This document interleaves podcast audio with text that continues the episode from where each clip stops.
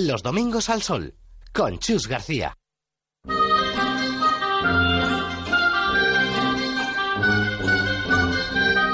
Vamos con un relato de Susana Martín Gijón, es autora de la serie policíaca Más que Cuerpos, que eh, transcurren en Extremadura, que es su tierra, la nuestra, compuesta por novelas eh, como Más que Cuerpos de 2013, Desde la Eternidad, Vino y Pólvora, Pensión Salamanca o Destino Gijón, todas ellas protagonizadas por la oficial de policía Anika Kaunda.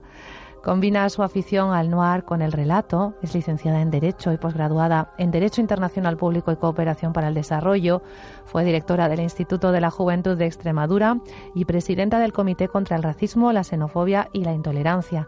Actualmente forma parte de la directiva de la Asociación de Escritores Extremeños y colabora con la Red de Mujeres Jóvenes Africanas y Españolas. Nos regala un fragmento de su novela Desde la Eternidad. Todo estaba preparado en el Teatro Romano. Como cada 7 de septiembre, este emblemático lugar acogía la celebración de los actos conmemorativos previos al Día de Extremadura. Los sillones destinados a las personas distinguidas con la máxima condecoración regional, la Medalla de Extremadura, estaban ya dispuestos en el púlpitum o escenario, junto al atril desde el que hablarían las personalidades y el resto de atrezzo que se mezclaba con el frente escénico, la vista más espectacular de la construcción. Dos cuerpos de columnas de orden corintio combinadas con diversas esculturas que completaban la decoración. Un frente de más de 17 metros de altura que embellecía y realzaba cualquier acto que tuviera el honor de realizarse allí. En el graderío que en su día albergara a más de 6.000 espectadores y que aún tenía capacidad para más de la mitad de ellos, el movimiento era constante.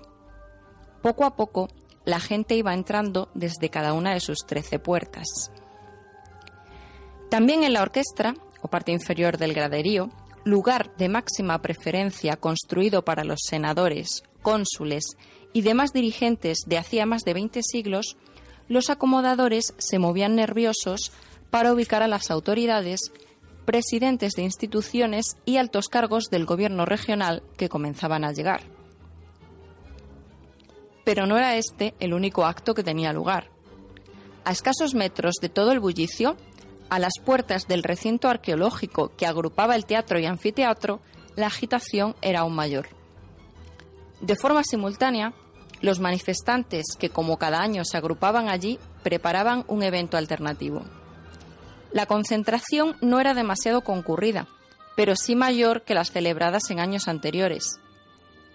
El empobrecimiento que venían sufriendo los ciudadanos había hecho que muchos más de los habituales hubieran decidido sumarse a este acto paralelo para manifestar su descontento con la clase política y los recortes a los que les estaban sometiendo.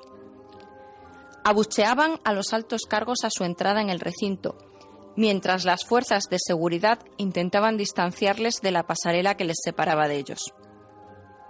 Los ánimos se encendieron cuando hizo aparición uno de los consejeros del gobierno regional y un manifestante le agarró del brazo, increpándole y profiriendo amenazas, hasta que aquel consiguió zafarse antes de que la policía interviniera, introduciéndose en el recinto.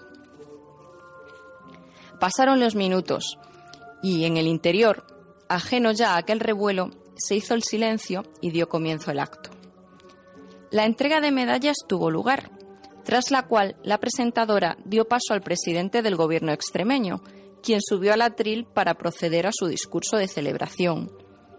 Allí dentro no había bucheos, tan solo aplausos, más ardientes cuanto más próximos al escenario, junto a las expresiones de satisfacción de sus acólitos, todos situados en las tres gradas de honor de la orquesta. Al finalizar su arenga, una larga ovación tuvo lugar, y entonces, cuando ésta aún no se había disipado del todo, sucedió algo inesperado.